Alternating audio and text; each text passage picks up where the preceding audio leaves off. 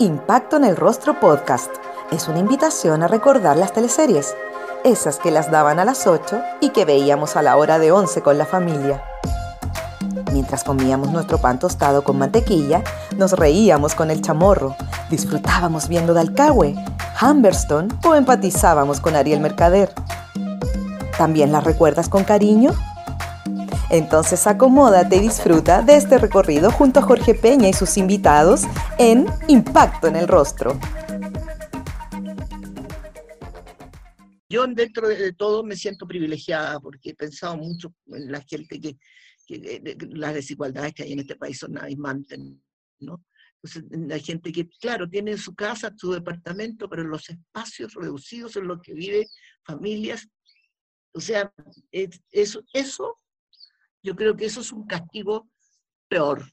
El que te pille una pandemia como esta, sintiéndote que tú, ah, ya tengo mi casita, y resulta que tu casita no, no, te, ayuda, no te ayuda a proteger. El Estado no hace nada. Hay un, hay un problema serio ahí de, de ser personas, seres humanos en el mundo, ¿ah? no solo en Chile, yo digo en el mundo. Es complicado lo que está pasando. O sea, ha, ha quedado en evidencia los errores de los seres humanos, que somos el animal, yo creo que más perverso que, pisa la faz de la tierra. El arte es absolutamente sanador, siempre lo ha sido. Después de las guerras, después de otras pandemias que han existido en el mundo, ¿quién sana? Es el arte. El arte siempre ha sido sanador. Si los, sobre todo en los países nuestros más pobretones de cabeza, que entendieran eh, la capacidad que tiene el arte de ser un sanador, de, de, un, pueblo entero, de gente, de personas, de niños, de grandes, de todos, sin, color ni distinción ni político, ni, ni, de raza, ni de nada, el arte ha sido siempre en el mundo un sanador. El arte es el que tira para arriba a la gente. ¿eh? Y ojalá eso lo entendieran los gobiernos, en vez de poner tantas clases de matemáticas, que eso es lo que nos ha tenido mal con las economías, pensar solamente en las platas y no en las almas. Si se pensara más en las almas, estaríamos mucho mejor. Y pensar en las almas es pensar en el arte. Eh, yo te digo, tengo la, siempre digo que yo he sido privilegiada porque tengo la fortuna de que mi, mi profesión es mi, mi, vocación es mi profesión. Y yo he podido vivir de mi profesión, que es la que amo. No he estado a contrapelo en, en, en la vida, o sea, a contrapelo para la familia cuando uno parte siempre, porque estar en el mundo del arte es como ser, eh, es como no ser productivo para las mentalidades, o meterte en un mundo pecaminoso y espantoso, donde te vas a llenar de pecados. En, la época mía era terrible, porque era, te vas a meter en un mundo de, te lo voy a decir en, buen chileno, en un mundo de mierda lleno de putas y de maricones. Eso era lo que te decían en la época. Ahora la gente se preocupa más porque te vas a meter en un mundo donde no vas a ganar plata. Ya no importan las putas ni los maricones a la gente, le importa si ganas plata o no. Ahora, no le importa que tú seas feliz. Y tampoco le importa si tú puedes tener la mejor profesión del mundo y si ganas plata robándole a otros. Mientras ganes plata no importa. Entonces, por eso las artes ya de por sí siempre han estado un poquito marginadas por este pensamiento de que tú no eres productivo o las artes no producen. Y sin embargo la gente necesita tanto de las artes. Anita Reeves nos acompaña en nuestro capítulo número 51 de Impacto en el Rostro.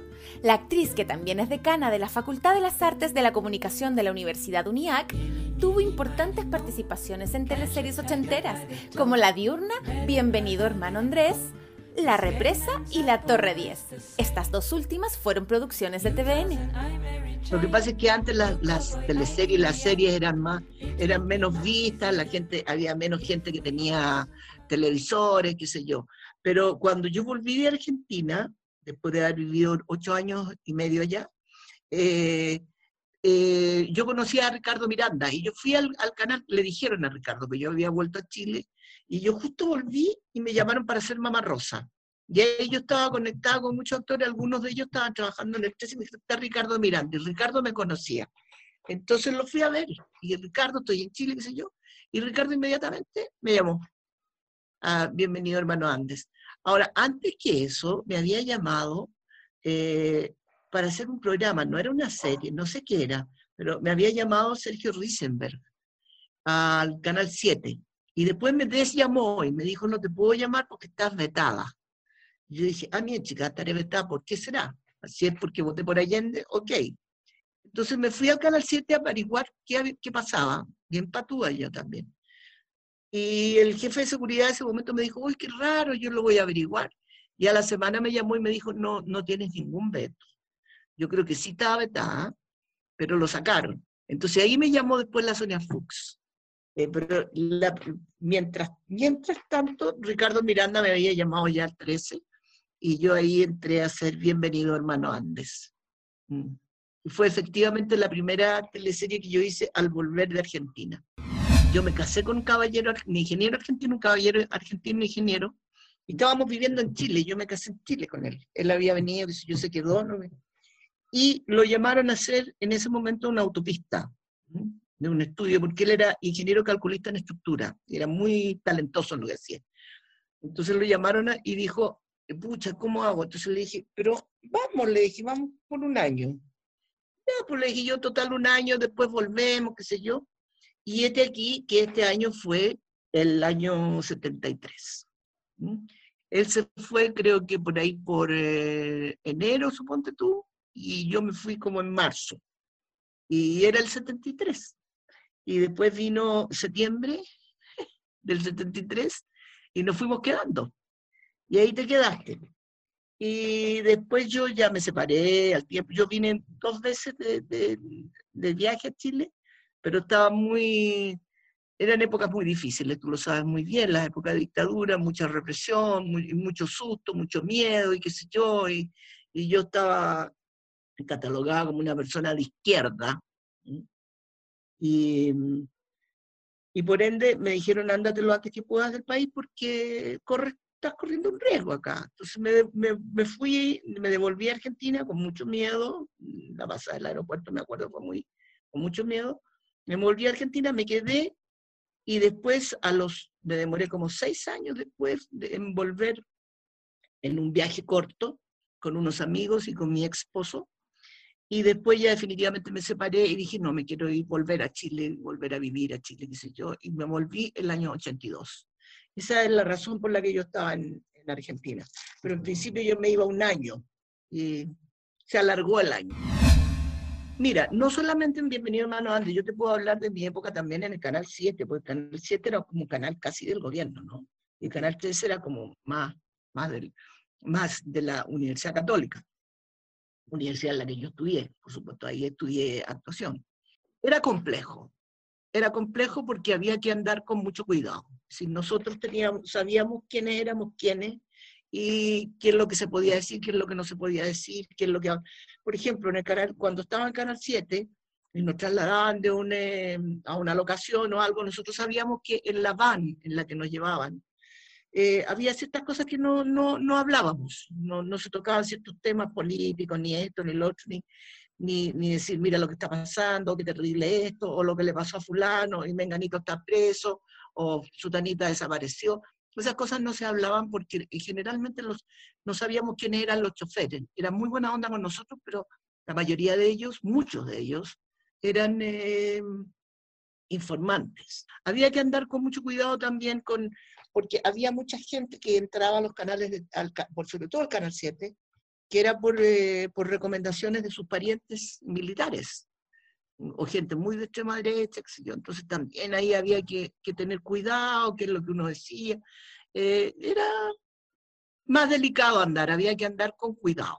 En el trabajo, no, todo el mundo igual, incluso había actrices y actores que eran de derecha, otros de izquierda, otros, pero cuando uno actúa, esas cosas, o sea, esa es la magia del, arte, porque cuando, cuando, estás actuando, como estás encarnando un personaje, tú no, ahí no estás, no hay, no hay colores políticos, no hay colores, no hay clases, no hay clases sociales, no hay nada. Entonces, lo que se refería a la actuación misma, no había problema. Con, con, los colegas no.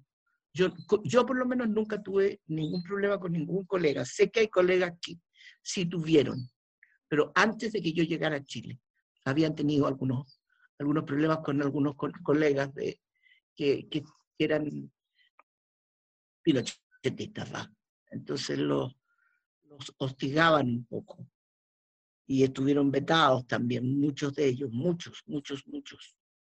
Pero afortunadamente la mayoría de los actores buenos no eran pinochetistas, entonces cómo se hacía la televisión y cómo se actuaba si no había actores buenos, entonces había que llamarlos nomás. Fue una época delicada, pero, pero bonita, bonita, o sea, son, cuando tú estás trabajando, y además el género de televisión como se hacía antes, también con escenas largas, eh, eran, escenas de, Yo recuerdo haber hecho escenas de, de memorización de cinco páginas, y actualmente no, media página, una página cuando mucho, una página y media ya, pero pucha que larga la escena.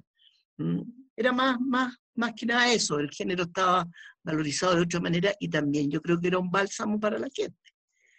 Eh, muchas de las cosas que se hacían, otras eran para idiotizar. Había otros programas que eran como idiotizantes, eso era lo que yo decía. Ah, ya, o sea, somos todos felices, aquí no pasa nada. Eh, en cambio, las teleseries, bueno, las teleseries te contaban historias de la vida, eh, un poquito más, unas con más cebolla, otras con menos cebolla.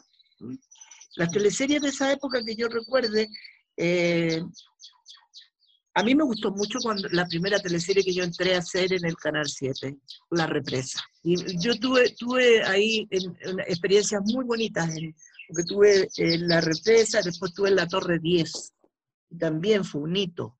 Con Vicente Sabatini. La, torre, la Represa, la, fue el, esa, con esa teleserie Vicente entró al 7. Justamente ahí llegó Vicente. Esa, era es, una, una, teleserie. Fue fantástico trabajar en esa. Primero porque había muy buenos actores, muy buenos. Y después que estaba muy bien escrita y era muy entretenida. Y el personaje que, que me tocó hacer era muy loco, muy entretenido. Eran dos hermanas, con la Violeta Vidaurre, Jorge Álvarez por otro lado, grandes actores era un placer trabajar ahí. Lo mismo en la represa, en la represa con una dirección de, esa fue de Ricardo Vicuña la dirección. Eh, una teleserie muy, muy bien escrita también. Eh, esas, esas teleseries a mí me, me, dieron mucha satisfacción. Además, el, el, haber vuelto a Chile y haber empezado, yo estaba en teatro con una obra con mucho éxito que era Mama Rosa. Y, y estar haciendo, estaba haciendo Bienvenido Hermano Andes, eh, y después paso al 7, entonces fue una llegada espectacular a un Chile en dictadura, que este Chile en dictadura, el arte a mí me acogió en, la, en una dictadura de amor, porque fue puro, unas cosas lindas nomás las que yo recibí llegando a Chile después de tanto tiempo. Eh, y yo, yo diría que esas dos teleseries para mí fueron muy, bueno, todas, pero esas dos teleseries fueron muy importantes. Y después ya eh, eh, hubo otras que, bueno, he hecho tantas, pero esas dos a mí, para mí son una joyita. Después estuve haciendo dirección eh, de actores, pero no me acuerdo en qué año fue La Dama del Balcón que hice dirección de actores ahí. Cuéntanos un poco, Anita, para las personas que no saben lo que significa eh, la dirección general y la dirección de actores. ¿Cuál, cuál es la diferencia? A ver, la, la diferencia es que después los directores, directores de, de, de, por ejemplo, un Sabatini, ya, ya un, un director de actores no, no, no, no, necesitaba, porque ya sabía lo suficiente. Pero la Sonia me llamó a mí en, en dirección de actores en esa, en esa eh, en, esa teleserie, La Dama del Balcón, porque era una teleserie que requería de un tratamiento actoral eh, muy especial. De hecho, Loreto Valenzuela, que estaba espléndida en esa teleserie, tenía que hacer el mismo personaje con distintas, de distintas edades y, eh, y, con y de distinta clase social. estaba metido, había un mundo metido ahí, incluso fue vetada esa teleserie, fue censurada se cortó, se cortaron muchas escenas porque había una historia que era parecida a Mengele, lo que era el doctor Mengele de los nazis. Metía ahí que estaba el caballero en Chile, este señor que había hecho un experimento, y como había un, em, un guiño al poder dictatorial y jodido, eh, se dijo que no, que la teleserie podía crearnos problemas con, con, Alemania, con la República Alemana, que no, que entonces se cortaron muchas escenas y cuando se llegó a dar el aire estaba cortadísima, entonces no, había muchas cosas que no se entendían. pero era una gran teleserie, esa, una gran, gran teleserie. Es decir, el director de actores se dedica más a la parte emocional chiquitita. El director de cámara, digamos, el director de la teleserie, digamos, el dueño de la teleserie, es la, la persona que, que, tenía muy claro qué es lo que quería conseguir en la escena, el plano, el, estaba en el switch, había el plano medio, qué sé yo, cuando iba a hacer un zoom, y esto, lo otro, lo que fuera. Pero cuando requería algo que fuese más específico, que el actor o la actriz no estuviesen eh, comprendiendo muy bien, porque no utilizaban el lenguaje eh, de, de, de, un director de actores, no había un lenguaje eh, aprendido por un director de, de, teleserie, un director de cámaras, digamos, es, es como un traductor, es un puente. El director de actores es un puente entre el director, director de, cámaras, el director de la teleserie, digamos, director tecnológico, si tú lo quieres llamar, y el actor. Es un puente que ayuda a facilitar que logre el objetivo, la emoción requerida, lo que, lo que el director, a traducir, es un gran traductor de, emociones y de objetivos, era.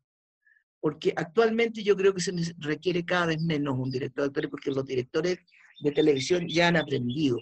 Antes no se aprendía eso, se aprendía solamente la parte tecnológica. Ahora los directores de, saben muy bien lo que quieren, lo mismo que los directores de cine. En ese momento, los directores eran, estaban muy bien preparados tecnológicamente, muy bien preparados, eran personas muy pensantes, y arriesgada, porque meterse a hacer televisión no era, no era como, como después fue el boom, eran tiempos de riesgo también.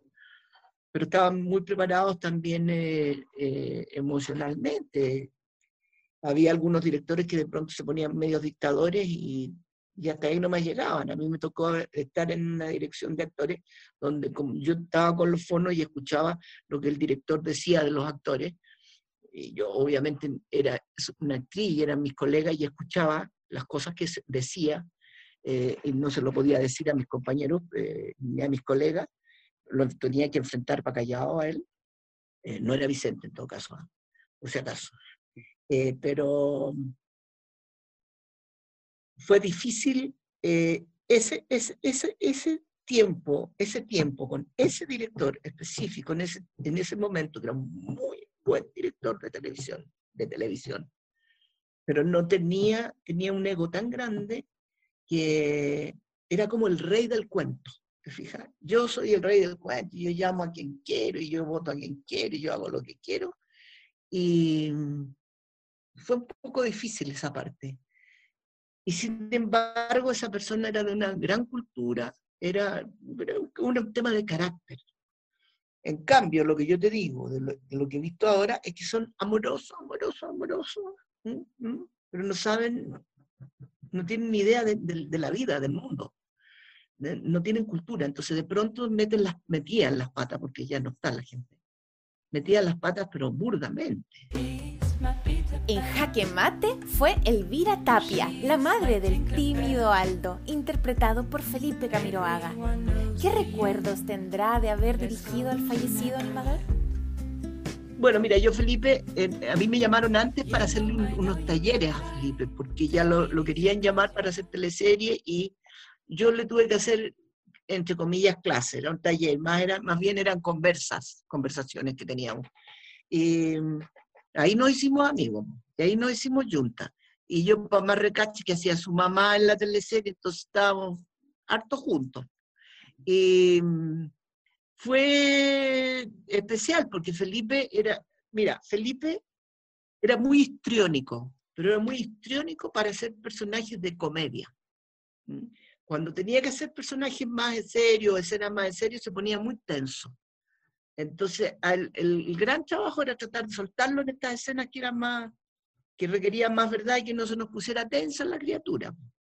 Pero él, a, él le gustaba mucho actuar, pero evidentemente él era un tipo que le gustaba más la comedia que eh, los personajes exagerados, porque a mí los personajes que hacía después yo los retaba, decía, ¿cómo estáis haciendo esa ordinaria? Que yo, eh, sí, porque pesaba. Y, pero él me entendía, Él me entendía, decía, no te va a gustar lo que estoy haciendo, no te va a gustar. No, pues no me va a gustar, porque él me conocía mucho y yo lo conocía mucho y sabía que él lo pasaba muy bien con esos personajes. La gente lo quería mucho y tenía mucha llegada. Pero para mí no tenía ningún, interés los personajes que él hacía. Eh, eran simpáticos para la gente, pero yo lo retaba mucho. Porque claro, fíjate que ahí en Jaque Mate él se tuvo que poner serio y se lo tuvo que tomar muy en serio y era difícil. Fue difícil incluso que un día se cortó el pelo y llegó y tenía continuidad. Eso pasa, le decía yo, por traer gente que no son actores profesionales, le decía él mismo. ¿Cómo se le ocurre? Es que no me di cuenta. ¿Cómo no se va a dar cuenta, niñito? O sea, fue un poco eso. Siempre una relación eh, entre profesional y amistosa y, de mamá retona. La misma mamá que lo retaba él en la teleserie, era como la mamá retona de fuera también, que lo retaba afuera. Bueno, fue una, una yo, recuerdo que parece que estábamos en esa teleserie cuando fue el aluvión allá arriba, en, cerca de Los Caños, por Peñalolén. Fue bien feroz, fue bien feroz eso. Yo recuerdo que iba en, eh, iba en una van a grabar y nos me devolvieron, nos devolvieron, digamos, dos en esa van, porque me tocaba ese día grabar más tarde. Y nos devolvieron que estaba la escoba, que qué sé yo, y yo dije, ay, que son exagerados, pensaba yo, y, de pronto el, el, chofer sube la radio, y efectivamente, y se quedaron allá varados mucho rato, no llegaba el y no llegaba nada, no se podía pasar. Eh, sí, fue una, estaba Alejandro Castillo, que hacía un mayordomo muy bien hecho, muy bien hecho, recuerdo también. En Chile tú sabes que tenemos muy buenos actores, hay muy buenos actores, los directores de fuera se sorprenden del, del nivel que tienen los actores chilenos. Es muy buen nivel. Y sin darnos ni cuenta que somos buenos. Anita, y, y en relación al trabajo de Felipe, eh, ¿cómo, ¿cómo evalúas? ¿Cómo le salió a Felipe? ¿Se soltó en algún momento? Se soltó un poco, no, no del todo, pero se soltó, o sea, pudo hacerlo. Eh, el ideal era yo le decía, Felipe, pásalo bien. Cuando él lo empezó a pasar bien, y ahí se soltó un poco más. Afortunadamente tenía muy buena relación con, con Aline Kuppenheim, que con ella tenía que hacer pareja. Entonces tenían una relación y la, y la lo hacía reír mucho, lo, lo, trataba de soltar mucho, entonces las escenas con ella ya que eran tal vez las más difíciles, porque eran las escenas de pareja, de beso, del otro, toda la historia, eh, son más complejos para una persona que no está no es actor profesional. Pues Felipe había estudiado seis meses en la escuela de Fernando González, pero seis meses, un semestre, y en la escuela no profesional. Eh, y no pudo seguir porque la, la, televisión lo requirió más. Él habría seguido, ¿ah? yo creo que si Felipe hubiese estudiado más, habría podido hacer cosas interesantes. Yo a Felipe siempre le dije, y me acuerdo que ahí cuando estábamos en la teleserie, a raíz de una escena, me acuerdo, que estábamos trabajando, eh, no sé por qué en un momento le dije, ¿sabes en qué te veo yo, Felipe? Haciendo un muy buen Shakespeare, un muy buen Molière, un personaje de Molière. Yo creo que ahí habría estado en su salsa, con un vestuario distinto. Yo creo que eh, eso lo habría soltado más a Felipe. A verse, entre comillas, porque es vestuario, pero entre comillas, a veces disfrazado de, le hubiese dado más permiso, porque era muy autoexigente este cabro también cuando estaba con actores, muy buenos actores al lado. No, no, no, no, hacíamos comentarios al respecto, sabíamos que se tenía que soltar un poquito más, pero no, era una complicidad que, o sea, yo no estaba dirigiendo actores, o sea, yo le había hecho algunos un taller que creo que un mes antes de que partiera la teleserie, o un mes y medio, habíamos estado eh, viéndonos, yo iba allá para arriba que vivía allá como por Fachete Farellones, colgado de una roca que me daba un susto pavoroso. Eh, y mm, eso fue todo lo que, el tiempo que tuvimos. Si hubiésemos tenido más tiempo, yo creo que nos habríamos soltado más. Además, que el personaje no era el personaje ideal para Felipe. Lo que nosotros llamamos en, eh, en, en, la jerga de actor, eh, en la jerga actoral, llamamos un personaje un poquito hueso, y es que no tenía mucha carne, era un galán. Y los galanes generalmente son un poquito hueso. Y él era, él, ese personaje era un poquito hueso. Yo actuaba con él. ¿ah? Entonces, como actuaba, o sea, cuando estábamos actuando, él y yo, él se soltaba muchísimo. Yo sé su mamá, entonces eh, lo tocaba, le hacía ñuñi y cosas, entonces ahí se soltaba mucho. Se ponía tenso cuando, porque él conocía a los otros actores y sabía lo buenos que eran. Y ahí se chupaba un poco, por puro respeto, malentendido. En Estúpido Cupido, teleserie de TVN del año 95, fue la hermana Rebeca, una monja que hacía clases en el Colegio Santa Paula, liderado por la madre Hondurraga, interpretado por Delfina Guzmán. ¿Por qué fue tan especial esta teleserie para ti? Mira, porque la, la Carola Fadich, yo le di clases cuando entró a la escuela de Fernando González. Era compañera de Marcial Tagle, y, fue, y se transformó en mucho más especial cuando pasó lo que pasó cuando la Carolita se nos fue. Pues, y fue especial también porque yo tenía este personaje eh, de la hermana Rebeca y había estudiado a la hermana y había ido, habíamos ido a un convento Viña, me acuerdo, habíamos hablado con las monjas, qué sé yo, y en un momento Vicente me dice, te quiero cambiar el personaje cuando ya estaba con vestuario pro. Digo, pero ¿por qué Vicente? Nunca ha hecho una monja, por favor, ya lo tengo listo. Bueno, y finalmente nunca supe en ese tiempo por qué me quería cambiar. Después supe que era porque alguien le había dicho que quería que trabajara otra persona ese personaje.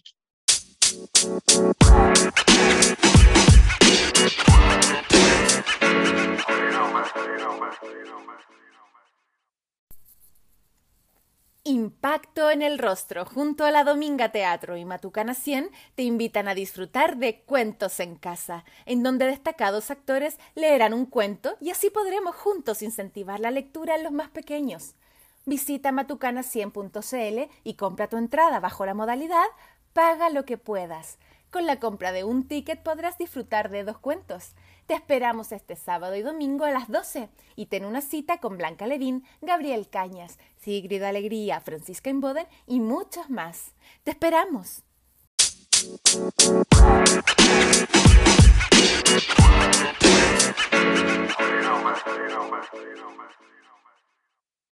y él sintió comprometido y quería, y quería cambiarme y pensó que yo, y después ya se arrepintió y me dijo que no. Eso te lo dejo hasta ahí nomás. Algo pasó ahí que yo no lo supe y, y bueno, eso, y, y, ahí yo, yo sentí, yo, yo sentí cuando él me dijo eso, dije, pero ¿qué está pasando?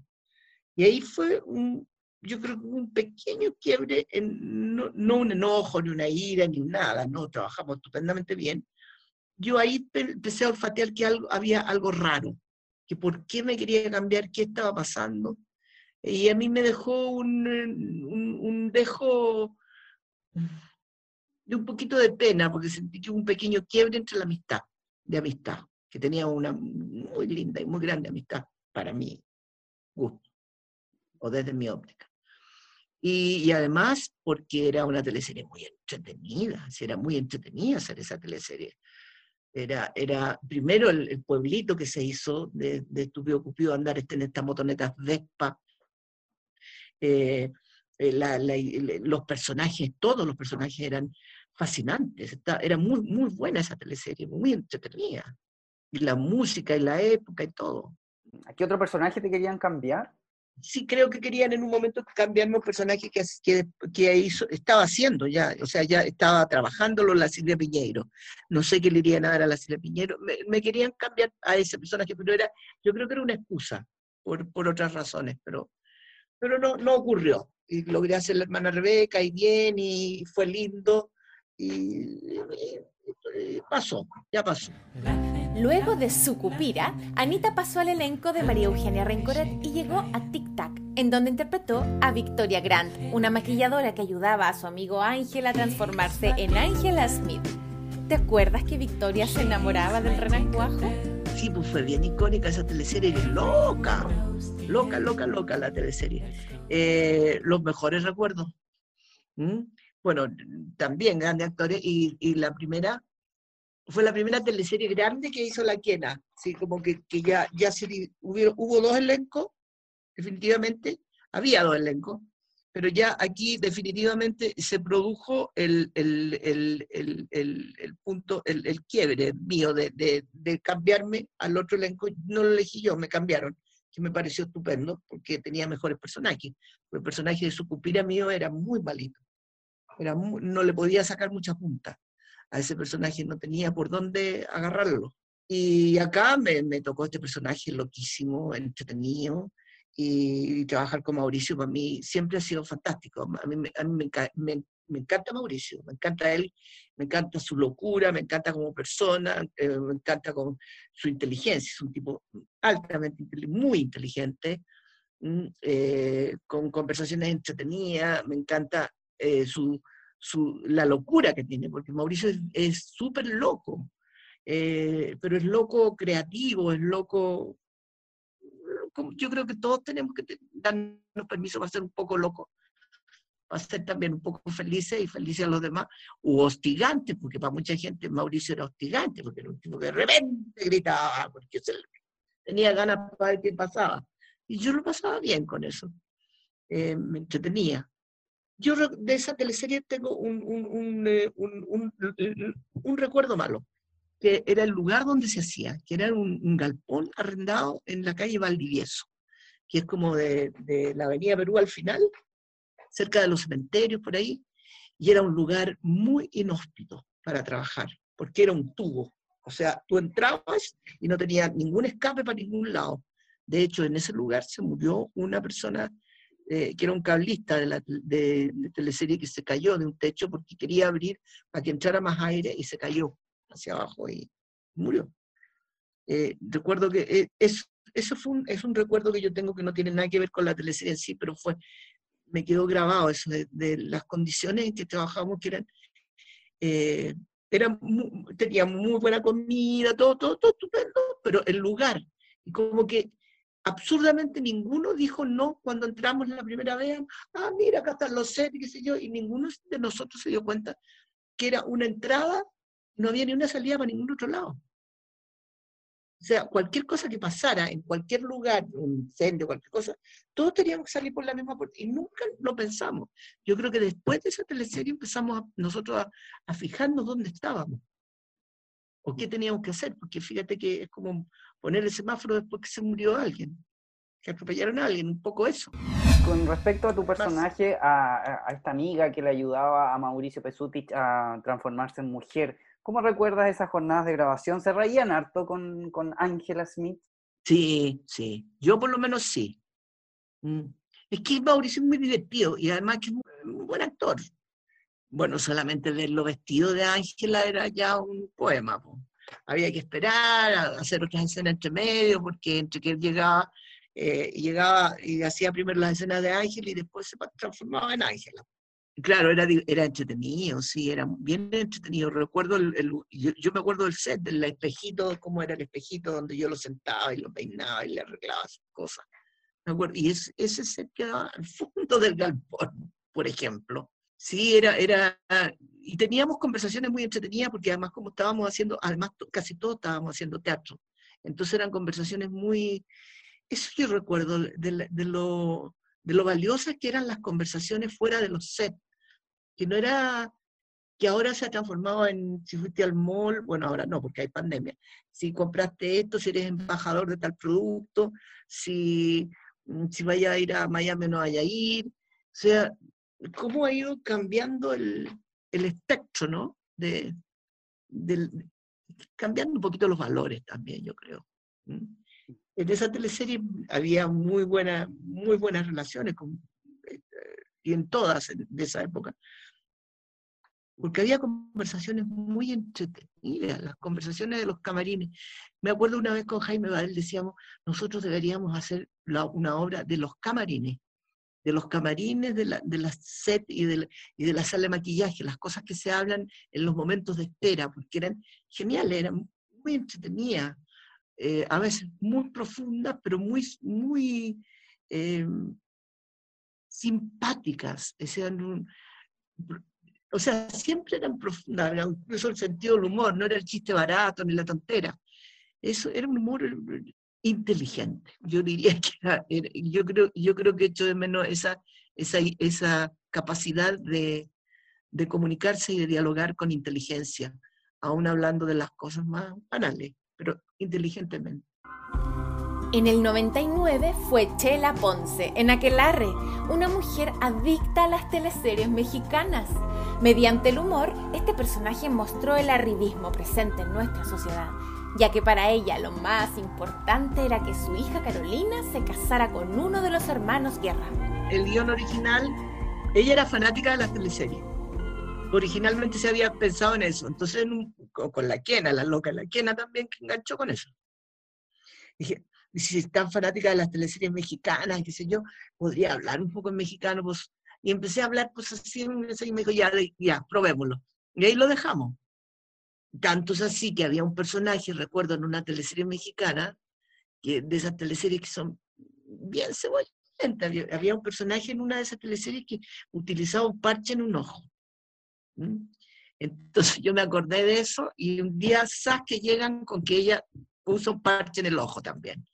Y un parche que hacía juego con el vestido que, que tenía, o sea, todo, todo era postizo, era, era un, eh, una suerte de pasarlo bien esa teleserie nomás.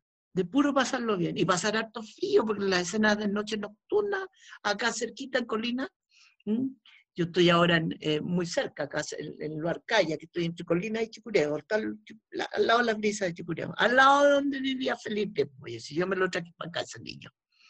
Y pasábamos mucho frío, mucho frío en las noches, porque había mucha escena de noche, con esto de la, de la novia de la noche, con que había que ser. Uy, pasábamos frío espantoso pero lo pasábamos tan bien. Era muy, muy entretenida esa teleserie, muy entretenida. Y además para mí era un lujo, que también me había vivido en la represa, dialogar con Lucy Salgado. La, Lucy es la persona más encantadora como persona y como actriz, una gran actriz. Y teníamos un feeling con ella para actuar que era muy, muy fascinante. Lo pasábamos muy bien. Nos leíamos sin tener que decirnos nada. Entonces, había un timing que iba, venía, que yo, inventábamos cada estupidez. Y esa fue la primera teleserie que hizo la Patti López. Yo la Patti la conocí tomando el examen en la escuela de Fernando González, tomando su examen de actuación de egreso. Y sabes que después me llega de hija a la teleserie, la Patti. Estaba el Íñigo también, a quien yo quiero mucho. Y nuestro Edgardo, que se nos fue tan tempranamente. Y Marcelo Romo, que era tu esposo en la televisión. Marcelo, Marcelo, Marcelo, segunda vez que era mi esposo. Fue la primera vez esta y después creo que fue en... Amores de Mercado. Amores de Mercado. Dos veces. Anita, y hablemos un poquito de este personaje, eh, Chela Ponce, que quería a toda costa que su hija se casara sí o sí con uno de los hijos de Fernando Guerra, que era interpretado por Íñigo Urrutia, ¿cierto? Que sí que era una persona, un personaje que representaba muy bien a esta sociedad, ¿cierto? Eh, poco arribista. Arribista, arribista, pero a morir, a morir de arribista. Ella lo único que quería, porque como estaba impregnada de teleseries, pues oye, donde todo el éxito, el éxito de las teleseries, de esas teleseries que ella veía, era la princesa que se casa con el príncipe. O sea, acceder a otra clase, acceder a otro estatus. Eso era su concepto porque ella no era muy inteligente, era de pocas luces, imagínate si hablaba mexicano, era porque era un poquito loca y, un y bastante ignorante la pobre bruta. Entonces, claro, e, para ella era fascinante que su hija lograra casarse con este príncipe, imagínate, ella entraba a la realeza. Entonces era, era muy naive ella, muy naive, eh, pero muy entretenida, muy simpática, muy acogedora, buena persona, pero de muy pocas luces. Como hablamos un poco de Marcelo Romo. Marcelo, lindo. ¿Tú sabes cómo conocí? Vi la primera vez que yo vi a Marcelo Romo, yo estaba en el colegio y fui a ver Romeo y Julieta. Y él era Romeo. En el teatro, en esa época se llamaba ITUCH, el Instituto de Teatro de la Universidad de Chile, que ahora es el Teatro Nacional, ahí en el teatro, en la sala Antonio Varas. Y él era Romeo, precioso, él, era, era un ser encantador, maravilloso. Después se fue de Chile exiliado. Bueno, también él estuvo exiliado y lo pasó muy mal. Fue torturado y no, una vida muy de mierda, la, de Marcelo. Y se fue a vivir a Inglaterra y después fue a, creo que se fue a Venezuela, a, Venezuela y a México, y después volvió acá. Y yo, yo recuerdo, fíjate qué que, increíble, en Amores de Mercado, Marcelo empezó a tener la primera vez eh, problemas de memorización. decía un texto y, y, se le olvidaba. Entonces, y, un día recuerdo que estábamos grabando y no podía decir el texto y volvía a decirlo mal. Y el director se enojaba y todos se enojaban y todos decían, pucha la hueva. Y nos metimos atrásito en el set. Era, era un set que seguía, que era el baño de la casa. Y estaba sentadito en, el, en, esta taza de este baño, transpirando. Me decía, no puedo, no puedo, ¿por qué no puedo? Le dije, porque estáis cansado, estáis... Entonces, Sigue, sígueme nomás, porque yo le decía, sígueme, sígueme, sígueme, yo te tiro los pies, o digo algún texto que se, que eso es, muy de los actores, si tú en, hay costumbre de teatro. Si a ti se te olvida algo, un pie te queda bien blanco, el otro te tira una punta y ahí enganchas de nuevo. Eso es muy, es una de las generosidades que tiene nuestra profesión. Pero él estaba tan bloqueado y ahí después, claro, pues, era Alzheimer, no era una cosa, un estrés del momento, estaba empezando esta mierda gran actor, Marcelo Romo, gran actor. A mí era como impensable, imagínate, actuar con, con Romeo, pues yo estaba actuando con Romeo la primera vez que me tocó con él. Y nos acordábamos de esa época y era muy especial.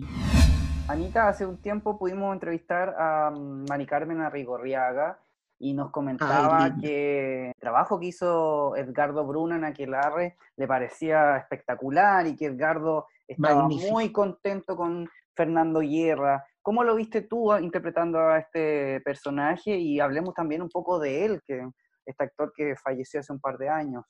Tremendo también.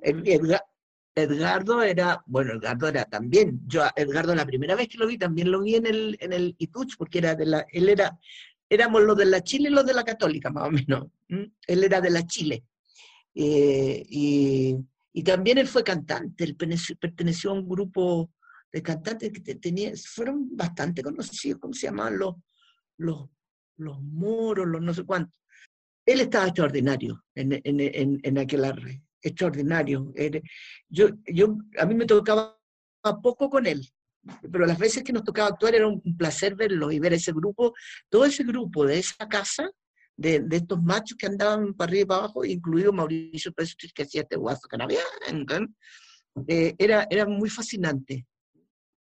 Él era, un, para mí, un, gran actor, yo eh, fui bastante amiga de la amiga, no de, no de estar juntita, juntita, pero él venía yo hacía alguna festita de cumpleaños, él estaba invitado, por supuesto, con su mujer, si yo, él fue también un gran sindicalista, era un tipo que trabajó mucho por el sindicato y por los actores, era un tipo de una gran claridad, eh, inteligente, eh, generoso, y con una voz estupenda, una voz, una presencia estupenda hermoso, muy, muy adorable. Fue muy impactante esto de que se fuera tan rápido y tan de golpe, no, no, fue, todavía yo, ahora, fíjate que el otro día estaban viendo acá que la red y yo paso y lo escuché de acá y lo fui a ver, porque trato de no verlo mucho, me dan nervios, pero le escuché la voz y tú, dije, no, tengo que ir a ver a...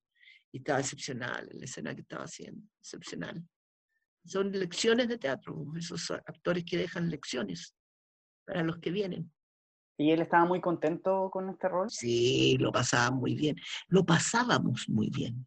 En general lo pasábamos muy bien. Eh, y, y, compartíamos mucho. Era una de las personas con las que teníamos esas conversaciones de, entre, entre maquillaje y camarines que eran muy entretenidas. Imagínate, Jaime Badel, Edgardo Bruna, Mauricio Pesutich, eh, en, un X lugar, hablando todos juntos, con uno, con la, eh, la misma Luz Salgado. yo, eran conversaciones extraordinarias y de, y de, una, de una alegría profunda y de una, y de una profundidad alegre que era, era, era, era pasarlo bien actuando y fuera de escena que de eso yo creo que se trata la vida, de, de, ser feliz y de compartir y de dialogar y, de saber escucharse. Eso es algo que es, bien especial, saber escucharse. Anita, y tú en esta producción también tenías otra hija, que era Catherine Salosny. Claro, ahí, ahí ella ahí mostraba su... Claro, ella no, no, no, no encontraba que esta niñita... bueno, la mentalidad de esta mujer arriba, le bajaba el pelo, ¿te fijas? ¿Cómo se va a ir con un circo? Una hija de ella. Si ella lo único que quiere es que se case con el príncipe, alguien. Y se le va con, un, se le va con el Tony, ponte tú. Entonces, para ella era terrible, terrible esto de que esta, esta, y que volviera y que se metiera en la vida, no, no lo podía aceptar. Afortunadamente yo me llevo muy bien y me llevaba muy bien con la Katy, eh, pero eran escenas complicadas y, y la Katy es buena actriz, es buena actriz, buena, tiene hartos dedos para el piano la cabra y estaba muy bien lo que hacía. Eh, y también era una de sus primeras incursiones en la teleserie, si no la primera tal vez. Entonces estaba muy nerviosa, pero nos soltábamos harto en conversaciones y en, los diálogos, eso no, bien, bien, la Katy. Personaje, claro, con el personaje eran punta, pero afortunadamente como actrices nos llevábamos muy bien. Es lo que más me gustó de Chela Ponce. Uf, no sé lo que más me gustaba todo. Lo único que no me gustaba mucho era que yo decía que me vestían como lámpara, como pantalla lámpara. siempre tenía como un traje así, lleno de le decía, ya estoy de lámpara de nuevo. Cada vestido que me hacía era más chillón que el otro de lámpara. Le decía, ya otra pantalla. Era muy gracioso. No, yo creo que me gustó todo ese personaje. Yo siempre lo recuerdo con mucho cariño a ese personaje. Mucho, mucho cariño. No, y, no impecable. Ese elenco era, era, un elenco muy bueno, era un muy buen elenco, estaba muy bien hecho el casting de ese, de ese equipo. En el 2001 fue Alicia, la pastora en Amores de Mercado, uno de sus personajes más recordados en televisión. ¿Recuerdas a Luz Divino y su amor con Shakira? ¿Cuántas veces te dijeron la luz divina? Hasta el día de hoy hasta te lo juro que es verdad, hasta el día de hoy la gente dice, ¡oh, la luz divina! Yo nunca me di cuenta del impacto que podía crear ese personaje. Después me fui dando cuenta. De hecho, hay gente que me dice luz divina. Acá, en un momento, cuando la gente venía acá, a la, a la casa, decía, a ver, ¿y dónde está? ¿Dónde está? ¿Dónde, dónde? Ah, la casa donde está Felipe Camiroaga y al lado está la luz divina. Fija, hasta acá, hasta acá decían eso. Eh, pero Siempre la gente me dice eso. Los papás de los alumnos, cuando de repente iban y decían, no, estoy hablando con la luz divina, no lo puedo creer. O sea, era genial y la luz divina era una ampolleta, pues, oye. Una ampolleta de luz negra, qué terrible. Me acuerdo como nos reímos cuando me llevaron a comprar la ampolleta porque yo iba escondida. Y me llevaron a una ferretería por allá, por cerca de Balmaceda. Esa era la locación a comprar la ampolleta de la luz divina, qué espanto, qué, qué terrible, era loca como una tetera esa mujer. Y reprimida, atrozmente reprimida. Es la razón por la que yo le puse las manitos así, porque viendo el personaje decía, esta mujer está como metida para adentro, y esa como pacatería que tiene, quiere creer en algo y quiere, está loca como un... Entonces, no es generosa, dije yo. Y de repente hice así, dije, ah, la luz divina, ya, y quedó así. Yo me acuerdo que le decía a la quena, me vas a tener que proteger, porque al comienzo no, no era la luz divina, como estaba escrito al comienzo era Jehová. Entonces eh, yo dije, no, yo no puedo decir Jehová, se me van a tirar todos los evangélicos y toda la gente se me va a tirar encima y con justa razón, porque es como una falta de respeto, pongámosle otro nombre y ahí salió la luz divina y ahí apareció la ampolleta. Fue bien casual que fuese la luz divina, fue por eso en realidad, por puro respeto tu marido fue eh, Marcelo Romo, ¿cierto? Y lo que tú, me comentabas que aquí empezó a tener problemas para memorizar los textos. Recién, sí, me acuerdo. Es que, es que él no partió haciendo la teleserie así, fue episódico, le pasaba a veces. Y le empezó a pasar, pero ya cuando ya íbamos a avanzar a la teleserie. Yo recuerdo la primera vez, lo que yo te conté fue la primera vez que yo tuve esa, que estábamos en la locación. Y y después no le volvió, le, pasó alguna vez después, pero era, iba como más, pasó como más eh, inadvertido, no, no, no, no, era, no fue tan serio como esa primera vez. Pero fue episódico y él después ya le daba menos texto. Cuando estaba, sabían que tenía el problema, entonces yo sé que le, le escribían menos para que no tuviera tanto que memorizar. Y se la fue barajando, pobrecito, y con una angustia que debe haber sido pavorosa, porque ese día de la primera vez que yo recuerdo estaba transpirando como helado, estaba muy asustado y no entendía qué era lo que le pasaba. Me imagino la angustia que debe haber tenido. ¿Y tú sientes que ¿Mm? fueron, que hubo una falta de respeto hacia él? Quizás la reacción que No. tuvieron, ¿no? No, no. En, ese- en, en esa escena sí. Ese día sí, porque ya era, te invento, deben haber sido a las 5 de la tarde y uno se tiene que ir a las seis y media, te invento. Y, y estaba pegada a la escena y pegada y pegada y pegada. Entonces, no una falta de respeto, sino un, pucha, todo el mundo trataba de ayudarlo y era para peor, porque todo el mundo decía, ya, pues relájate, Marcelo, si no importa, Marcelo, ya vamos, Marcelo, que queda poco tiempo, dale, pues Marcelito. Fija, ese tipo de, de, de, de, de, de, entre comillas, ayuda que, que es un poquito molesta, pero no después siempre generosa. En general, la gente cuando estábamos trabajando en esa época en televisión, todo muy generoso, un equipo muy generoso. Es que ella se pegó un vuelco muy grande. Yo creo que la escena clave fue cuando ella va y ve a su hijo en la discoteca. Ahí es la escena clave donde a ella se le torció todo.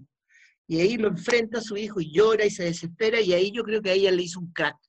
Entonces tuvo que terminar malamente aceptando.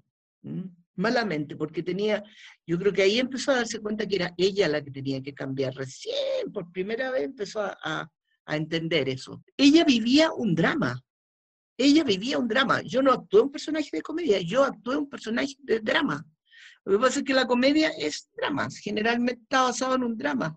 Ella era una persona prejuiciosa, absolutamente prejuiciosa, era radical en su pensamiento, o sea, son, eh, era un fanatismo absurdo de eh, una persona que insegura, con miedo, eh, por eso se aferraba a, esta- a este, también una persona que no tenía mucha, mucha cultura ni muchas luces, porque también un poquito loca, y tenían los valores absolutamente trastocados, era una fanática religiosa de un invento que ella se, se hizo para poder sobrevivir a ella misma, sobrevivirse a ella misma, porque tenía un lindo marido, su marido era maravilloso, le aguantaba todo, eh, ay, que esta mujer no se había separado de ella, nunca, porque eso podría haber ido, y sin embargo estaba con ella, él la quería.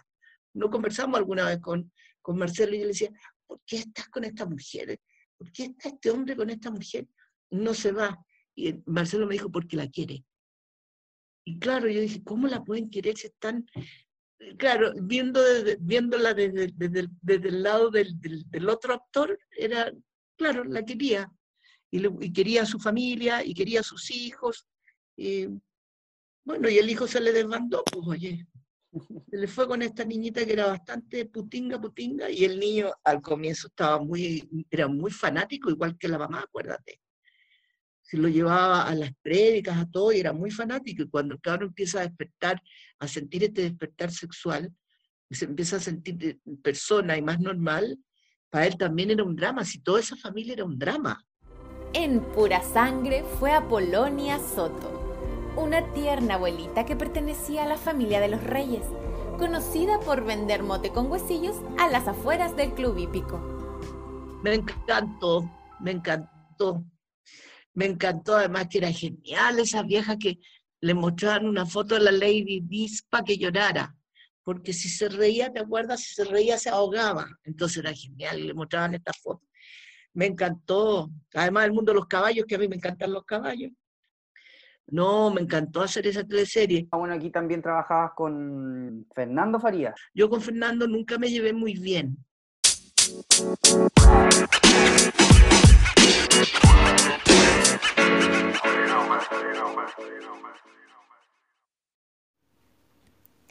Yasai Vegan Sushi es un negocio familiar que se dedica a la alimentación 100% vegana.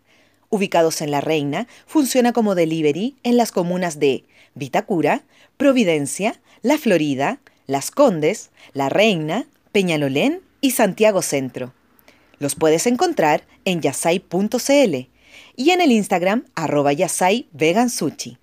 Si tienes dudas o deseas hacer algún pedido, lo puedes hacer al WhatsApp más 569 41 39 1563.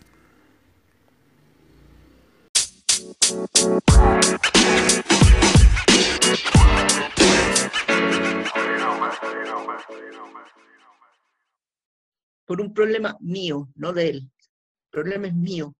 él, a él le gustaba mucho justamente el chiste barato, el eh, hacerle gracias a los camarógrafos para que se rieran, el, eh, eh, por ejemplo, entrar a escena subiéndose el Marruecos porque lo encontraba divertido. Ese, tipo de cosas a mí no, no, me, no me funcan, no, no puedo. Entonces, era muy difícil para mí trabajar con él, muy difícil.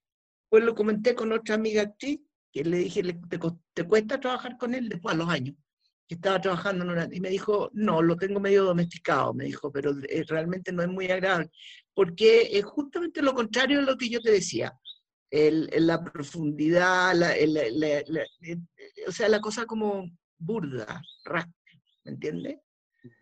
Eh, no, no, nunca pude llevarme bien, bien trabajando con él. Él como persona puede ser lo que quieras, pero para dialogar con él yo no, no podía, me desconcentraba, me sacaba porque hacía cosas que no tenían que ver, no, no era respetuoso con el personaje ni con la escena, entraba a hacer payasadas al cohete.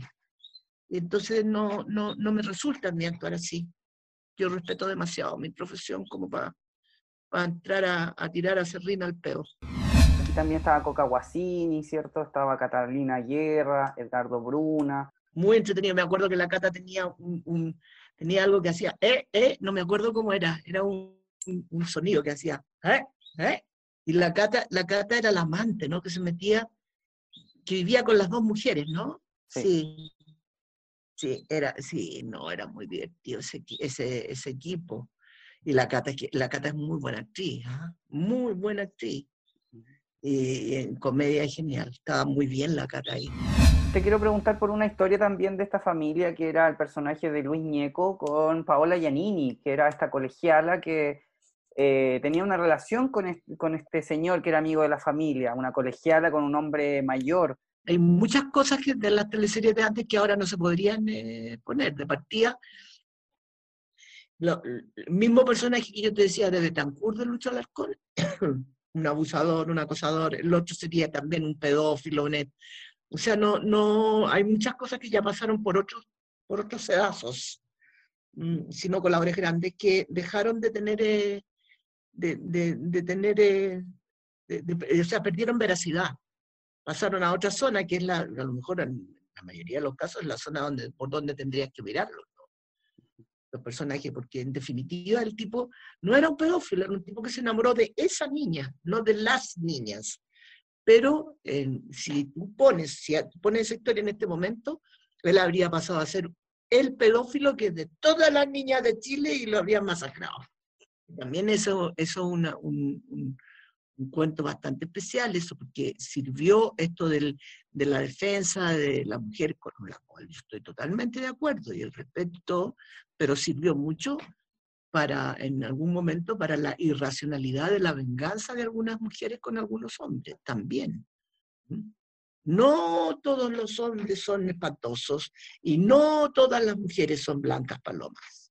Somos blancas palomas.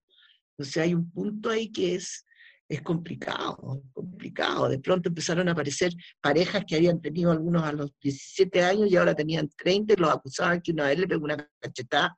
Entonces vamos jodiendo.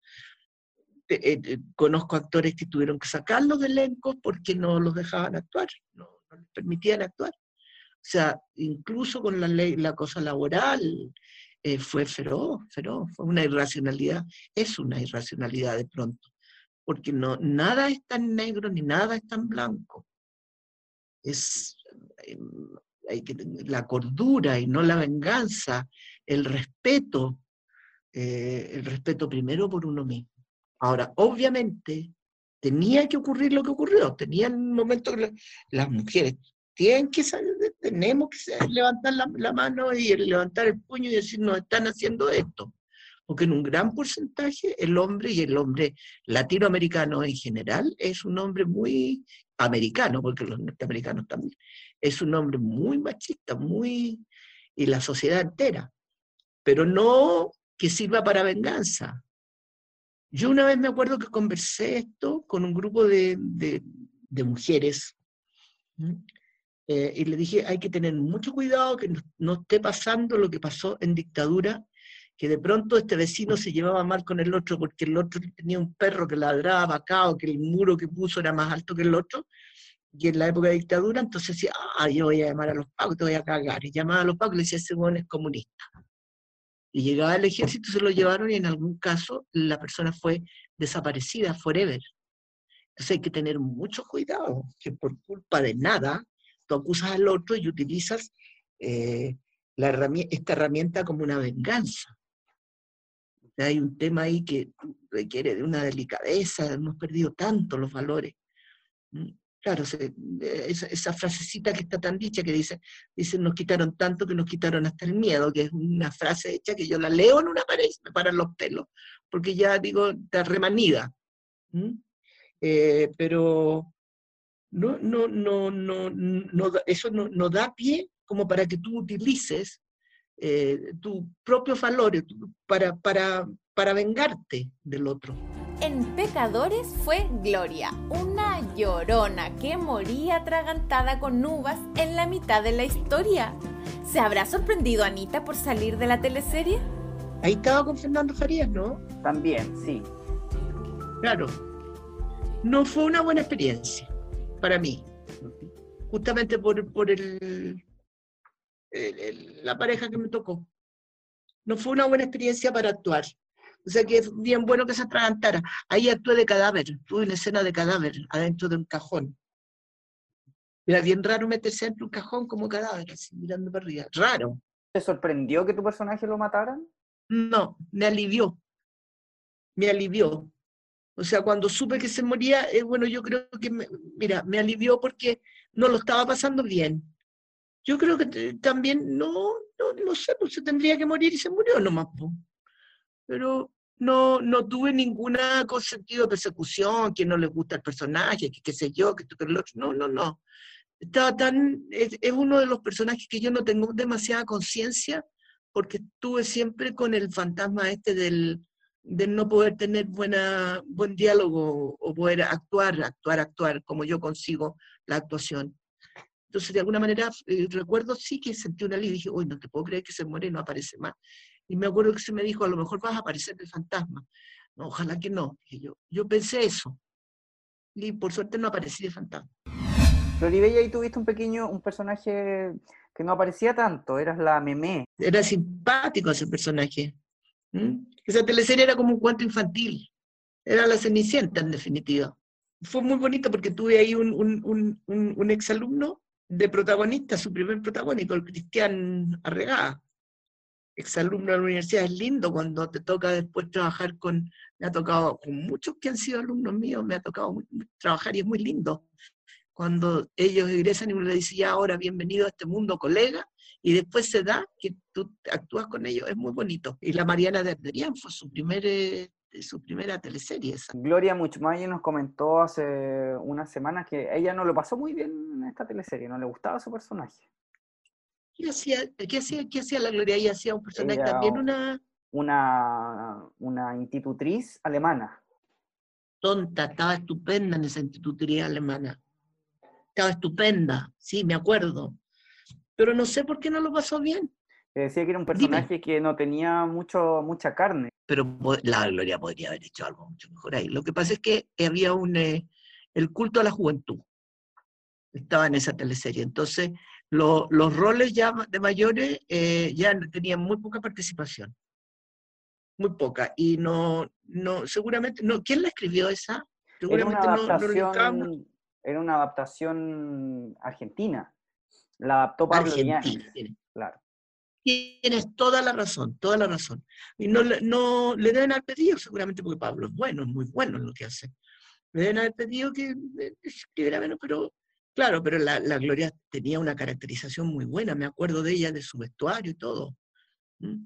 Pero, eh, claro, era una, era, era una, una teleserie más para, para jóvenes y era, era un cuento, en definitiva era como ya había otra cabeza, no estaba, creo que la audiencia de gente mayor ya casi ahí en esa teleserie no, no existía, como podría haber existido en las otras, en aquel Arren, pero en Floribella ya definitivamente tú estás dejando fuera un espectro de edad de, público, de telespectador, que es grande, si tú te, te la piensas bien, ¿no? Eh, Hijos del Monte, Berta Soto, aquí tú eras la, mm, la nana de los del Monte, liderados por Jorge Zabaleta. Ah, me gustó a mí ese personaje. Me gustó ese personaje harto. Me gustó porque la historia estaba mejor contada. ¿m? Y el rol que ella cumplía. Y otra cosa que me gustaba mucho a mí, me gusta mucho también, es eh, realizar acciones físicas cuando uno actúa. Y en ese, en esos en ese personaje tuve muchas muchas acciones físicas. Me acuerdo que servía mucho la mesa, estaba mucho en la cocina, agarraba.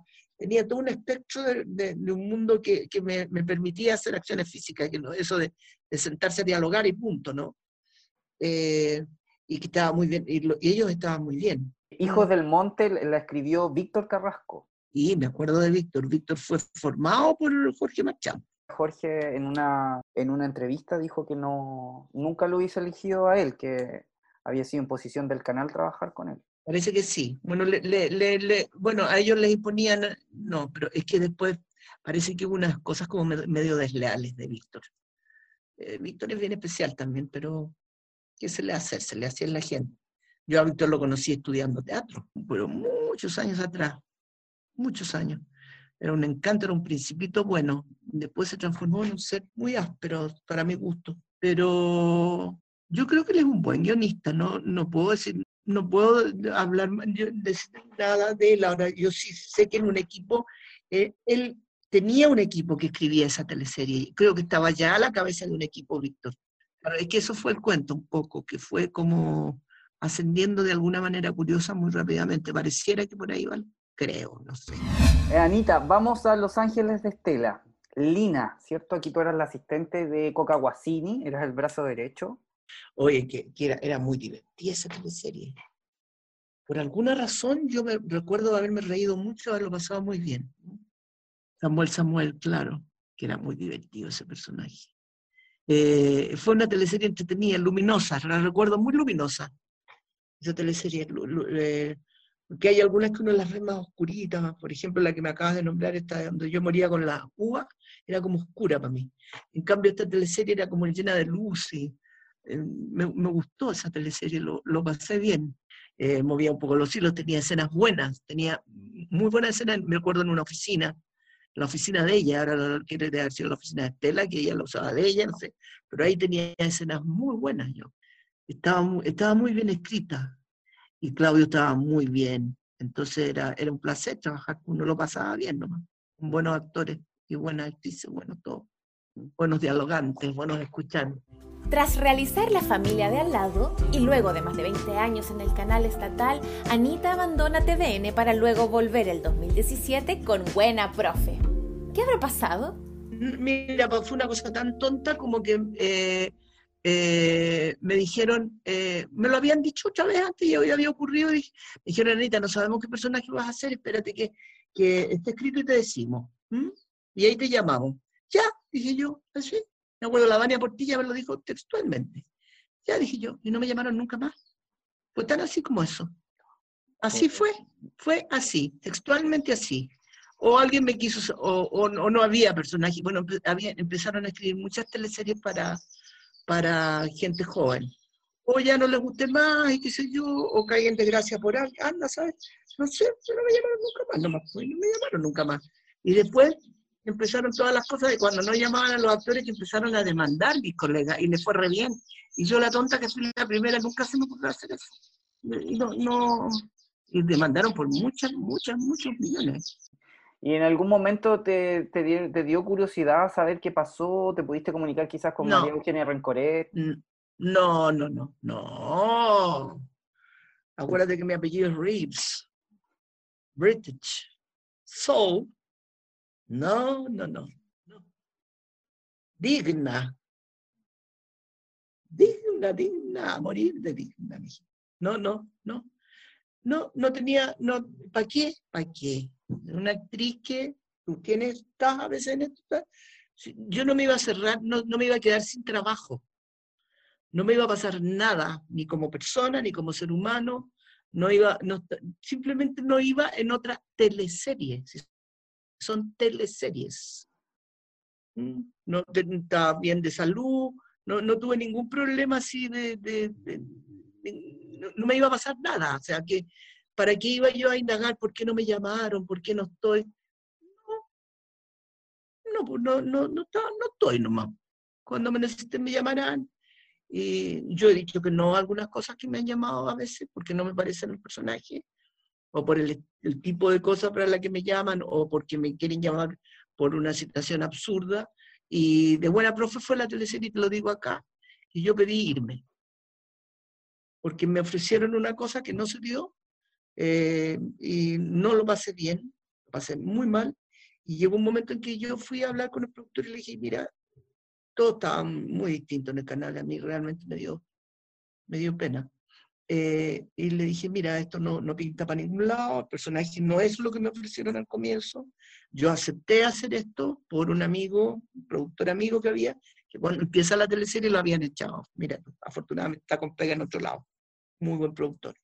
Y, y todo lo que me dijeron que le iba a pasar, un poco lo que te dijo la Gloria Munch, del otro personaje de la alemana, que le iba a pasar al personaje, que le iba a pasar y a otro, la historia va para allá. No pasaba, no pasaba, porque empezaron, le, fue muy mal al comienzo, entonces empezaron a escribir para otro lado. Entonces el personaje se empezó cada vez a dibujar más, más, más, más. Entonces yo llegó un momento que dije, no, no, no puedo. Entonces fui y hablé con el productor y le dije, mira, el personaje no da para más, no veo cómo va a desarrollarse esto, si la historia la están escribiendo para el lado de acá, no, realmente no se va a desarrollar. Entonces yo te pido, por favor, que me liberes bueno, Anita, te respetamos mucho y me liberaron, pero yo no quise. Eh, después algunos colegas me decían, tú debes ser la única actriz en Chile que pide irse de una teleserie.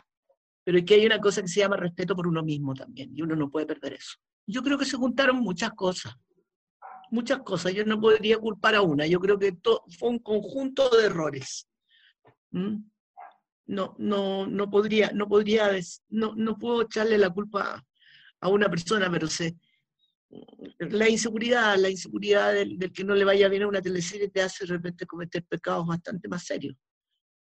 Pero fíjate que yo, honestamente, desde los años que tengo de circo, yo te aseguro que si tú le hubieses dado a ese personaje, lo hubiera hecho yo o cualquier otra actriz, le hubieses dado mayor valor y hubiese ido para donde me habían dicho a mí que iba a ir, habría habido una punta de profundidad para salvar esa teleserie. Sin embargo, era la frivolidad, la frivolidad, la frivolidad. Eh, ¿Cómo viste tú el canal cuando volviste el año 2017 a grabar esta teleserie? No, me, dio mucha tristeza ver lo que, lo que era el canal. Eh, primero que ya era una teleserie la que se hacía, había mucho desorden, mucha falta de rigor, que no se trata de andar eh, con la bota encima, pero de rigor por el trabajo, eh, no, no, no, no estaba la gente, no sé, no, me, yo dije, esto se va, se va a pique rápido. Y se fue a pique rápido, lo pensé. Ya, ya todo, todo era distinto, o sea, no, bueno, todo ha cambiado mucho, pero eh, me dio mucha pena ver ese canal que era bollante, lleno de, teleseries que hacían acá, trabajos acá, pasillos, gente que estaba creando por los pasillos, alegría, qué sé yo, pelado, vacío, eh, donde habían trabajado 20, habían dos, me encontré con gente de antes que estaban con una nostalgia pavorosa, no lo estaban pasando bien. Eh, no, era, no era, un, buen, un buen lugar para trabajar, ni para crear, ni para aportar, no había por dónde. Tú me dijiste hace algunos minutos atrás que habías dicho que no a algunas teleseries. ¿Fue alguna de María Eugenia Rencoret o fue de otro canal? No, no, de la quena no. Ahora me llamaron a una, me llama, mira, mira qué loco, me llamaron a una teleserie que finalmente no se pudo hacer. La, el personaje que yo iba a hacer no, no se pudo hacer porque se enfermó una persona de COVID y tuvieron que dejar de grabar y, este personaje grababa mucho en exterior, tenía que andar muy fuera y, yo, le agradecí que no corriera el riesgo. De hecho, el personaje lo sacaron, no, no va a existir. Ni siquiera sé si siguen grabando. No me preguntes cómo se llama la televisión porque no tengo idea. Pero eh, se quiera para el Mega. Mm, eh, y esa había dicho yo que sí, porque era gente que yo conocía y ya, ok, bueno, eran pocos capítulos, pero un personaje gordito, bien, dije, yo he dicho que sí pero bien está, eh, se enfermó una persona y, y ahí paró el cuento. Y ahora tengo todo parado, tengo parado, no, no en, televisión, Bueno, una promesa que yo tenía de que eso quedó parado, ojalá que lo se haga en algún momento, era hacer con Fábula, porque yo hice ahora el, no sé si viste el presidente en Amazon, yo me vas a creer que no le he podido ver, y ahí, ahí hice, hice unas cosas para Amazon, hizo cine, eh, harto cine, y me quedó pendiente con esto del COVID eh, un personaje que ojalá que, lo, que, pueda en algún momento hacerse, que es hacer la Gabriela Mistral, para Fábula. Eso lo iba a tomar la productora Fábula. Después tengo pendiente, bueno, una obra de teatro, un corto y, y una película con Bernardo Quesnay, que es el mismo de Desastres Naturales, el mismo director de Desastres Naturales. Todo eso está en el aire, tengo dos cortos en el aire. Y Anita, ¿qué le faltan a las teleseries de hoy, más allá del presupuesto, obviamente? A nivel de historia, ¿qué le faltan a las teleseries? no por la edad que yo tenga, pero yo creo que falta historia de gente más grande, que compongan un... Yo creo que por eso tuvieron tanto éxito las teleseries turcas en un momento, y es porque había un espectro de familia donde estaba desde el niñito chico hasta la señora viejita, viejita. Y, y, toda esa gente dialogando creaban un mundo que era verdadero y que la gente llegaba y podía identificarse. Creo que eso es lo que ahora no está claro. ¿Mm?